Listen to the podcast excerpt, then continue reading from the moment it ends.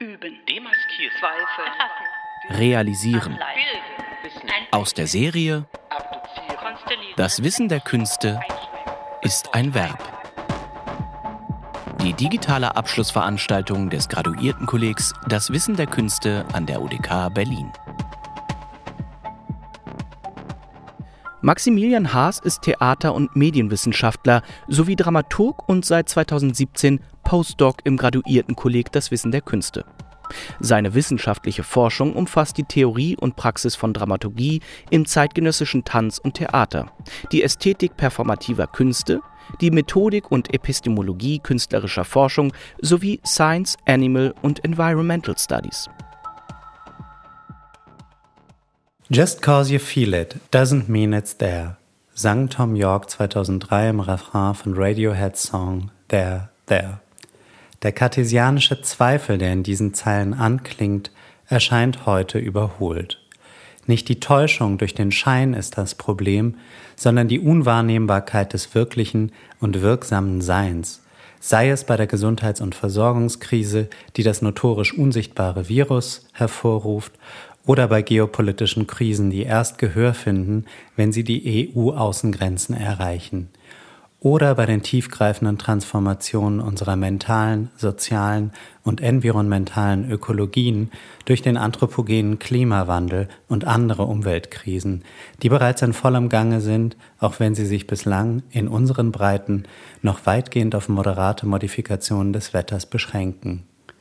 Die Extreme von Flächenbränden, Überschwemmungen, Dürren, Stürmen und Plagen, die an vielen Orten auch der privilegierten Länder des globalen Nordens bereits zu einem unmöglichen Alltag gehören, sind hier noch die Ausnahme. Ebenso wie die unrechtmäßige Landnahme und Vertreibung von ökologisch Sorgetragenden und die Verfolgung und Ermordung von Umweltaktiven, die zumeist ungenannt, geschweige denn gesühnt bleiben. Just cause it's there doesn't mean you feel it so müsste umgekehrt der Refrain eines heutigen Songs unter der präsentischen Beschwörungsformel There, There lauten. Die ökologischen Krisen, die sich derzeit abzeichnen, globale Erwärmung und Artensterben, steigende Meeresspiegel, Verarmung und Verschmutzung, Versäuerung und Vergiftung von Böden, Luft und Wasser oder genannte Extremwetterereignisse, sind beispiellos in Geschwindigkeit und Ausmaß und so real wie unbegreiflich. Obwohl sie alle in irgendeiner Weise mit dem Klimawandel zusammenhängen, lassen sie sich nicht generell auf diesen reduzieren. Es ist komplex. Und da dieser Komplex jedes irdische Wesen, allen voran natürlich uns Menschen, als wirksames Element in ständiger relationaler Veränderung mit einbezieht, können wir ihn nicht objektiv und dauerhaft definieren. Er stellt sich vielmehr als eine Drift dar, die eine ständige Neukalibrierung wissenschaftlicher Methoden und Neuausrichtung politischer Maßnahmen erfordert. In der Wissenschaftskommunikation wird die wirksame Realität der anthropogenen Umweltkrisen weitgehend durch Zahlen, Grafiken und Diagramme vermittelt, deren repräsentationale Möglichkeiten und Grenzen in den Medien- und Kulturwissenschaften kritisiert worden sind. Zwar sind diese Repräsentationsmittel sicherlich notwendig, um wissenschaftliche Fakten zwischen Expertinnen, Entscheidungsträgerinnen und Bürgerinnen zu kommunizieren, aber sie tun dies in einem relativ begrenzten Bereich der menschlichen Wahrnehmung, insofern sie im Allgemeinen auf das rationale Verständnis visualisierter Daten abzielen. Die Strategien von Umweltaktivistinnen und Politikerinnen stützen sich nichtsdestotrotz weitgehend auf solche Mittel, Zahlen wie die notorischen 1,5 Grad Celsius und ikonische Bilder wie kalbende Gletscher, die unablässig wiederholt werden, um die Dringlichkeit der Situation, insbesondere des anthropogenen Klimawandels als Hauptakteur, in den Köpfen der Menschen zu verankern. Wenn wir jedoch die Ansicht ernst nehmen, dass der Klimawandel alle Bereiche und Ebenen der menschlichen Existenz auf dem Planeten betrifft, nicht zuletzt den empfindungsfähigen Körper in seinen Umweltbeziehungen, dann muss diese Form der Kommunikation durch ebenso empfindungsfähige Ausdrucksformen ergänzt werden, die den Bereich des rationalen Verstehens mit affektiven und pragmatischen Erfahrungen verbinden. Was heißt in diesem Zusammenhang nun realisieren? Wer realisiert was oder nicht? Was kann oder sollte realisiert werden und warum? Und welche Rolle können die Künste dabei spielen, insbesondere die performativen? Bevor diese Fragen allerdings angegangen werden können, gilt es zunächst festzuhalten, dass diese Künste selbst tief in die ökologische Problematik eingeschrieben sind. Auch wenn sie gesellschaftlich ebenso marginal sind wie wirtschaftlich, sind ihre Verfahren der Produktion und Distribution nicht minder auf dem allgemeinen energie- und materialintensiven Produktivismus basiert, der menschliche wie nichtmenschliche Ressourcen gleichermaßen erschöpft.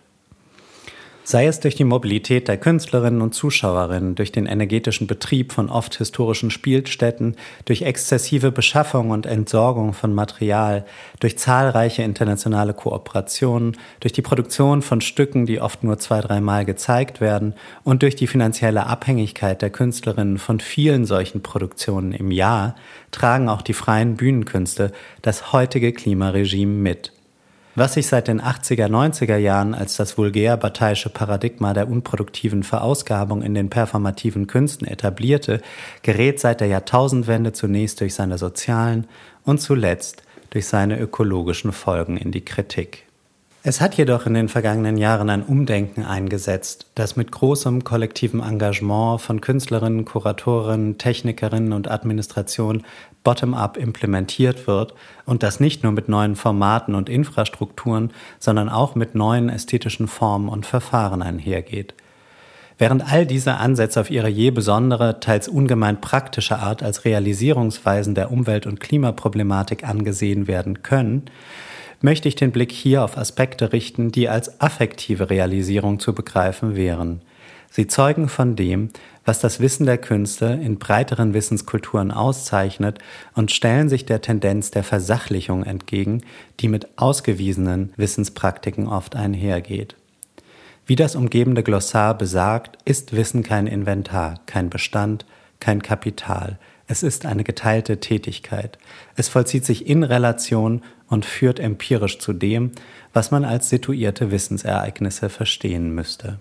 In Anlehnung an Alfred North Whiteheads pragmatistischen Erfahrungsbegriff könnte man sagen, dass ein solches Wissensereignis ganz aus inneren Relationen besteht. Jedes Ereignis ist situiert und singulär, denn sein inneres Bezogensein ist, Zitat, der Grund, aus dem sich das Ereignis nur genau da finden lässt, wo es ist und wie es ist. Denn jede Beziehung geht in das Wesen des Geschehnisses ein. Ohne diese Beziehung wäre das Geschehnis also nicht es selbst. Zitat Ende. In Verknüpfung von epistemischen Beziehungen erlangt ein entsprechendes Wissensereignis eine eigene Konsistenz oder Erfüllung, die es in Kraft setzt, als Bezugspunkt oder Objekt in andere Wissensereignisse einzugehen. Entscheidend dabei ist, dass solche Wissensprozesse kein sachliches, drittpersonales Geschehen bilden, dem man neutral gegenüberstehen könnte. Sie sind durch und durch subjektiv. Denn es ist das subjektive Telos oder Wollen, das Wissensereignisse determiniert, bestimmte Aspekte oder Objekte relational in sich einzubeziehen oder auszuschließen. Das Gewünschte, das Desideratum, veranlasst und formt das Wissen. So verbindet sich die raumzeitliche Plastizität und distribuierte Relationalität von Wissen mit dem Affektiven, verstanden sowohl als Gefühlsdimension von epistemischen Prozessen als auch im Sinne eines elementaren Begehrens oder einer geteilten Empfindungs- und Handlungsfähigkeit von heterogenen Akteurinnen, menschlichen und nichtmenschlichen, wie sie Spinoza zur Voraussetzung seiner Ethik machte. Mithin lautet die Grundfrage des Wissens der Künste, wie sich beziehen, how to relate. Und die praktischen Antworten auf diese Frage sind nichts anderes als epistemische Realisierungsweisen. Wie bei den anderen oben genannten Beispielen der Pandemie und der Geopolitik lässt sich auch bei Umweltkrisen und Klimawandel die Undarstellbarkeit nicht versachlichen. Manche Aspekte mögen sich aus der Struktur des Problems selbst ergeben, die sich dem ästhetischen Begreifen entzieht. Andere ergeben sich aus soziopsychologischen Prozessen der Anästhetisierung, des kollektiven nicht erfahren Wollens oder nicht erfahrbar Machens. In beiden Fällen bedarf es dessen, was ich als affektive Realisierung begreifen und mit künstlerischen Verfahren verbinden möchte. Wirklichkeit ist nicht gegeben, sie muss realisiert werden, epistemisch und praktisch. Um schließlich auf die epistemischen Praktiken der performativen Künste selbst zu sprechen zu kommen, möchte ich mich auf einen ökologischen Problembereich konzentrieren, der jüngst viel Aufmerksamkeit in diesen Künsten erfahren hat, der des Artensterbens. Für das Verständnis der entsprechenden ästhetischen Formen und Verfahren hat Ursula K. Heise eine sinnvolle Unterscheidung vorgeschlagen.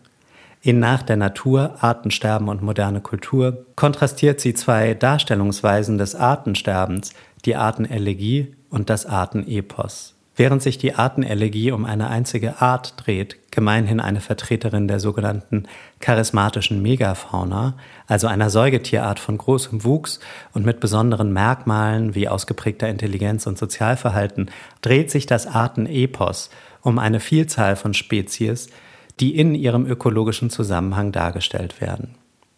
Die Artenelegie handelt zumeist von den letzten Vertretern bestimmter Arten, die in der Einsamkeit und Vergeblichkeit ihrer Existenz in der evolutionären Sackgasse Mitleid erwecken sollen.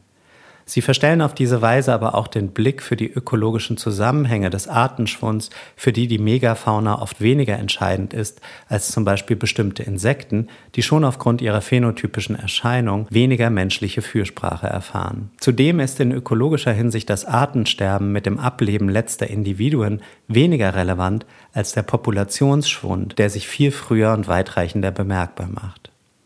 Das Artenepos dagegen das nach Vorbild der antiken Epen nicht von einem Individuum, sondern kosmologisch von der Welt im Ganzen handelt, kann diese statistischen Verhältnisse zum Ausdruck bringen, hat aber ein offenkundiges Darstellungsproblem. Die Zahl der relevanten Faktoren ganzer Ökosysteme sprengt jede intelligible Form der logisch-sequentiellen Verknüpfung.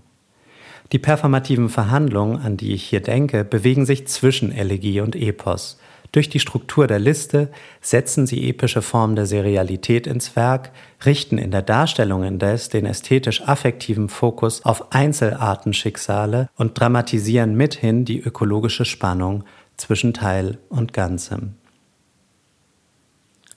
2013 installierte der belgische Szenograf und Theatermacher Josef Wouters auf Kampnagel in Hamburg sein Zoological Institute for Recently Extinct Species. Ursprünglich als zusätzlicher Flügel des Brüsseler Naturkundemuseums entworfen, versammelte die aufwendige Szenografie rudimentäre Nachbauten jener Orte, an denen letzte Individuen extinkter Arten starben.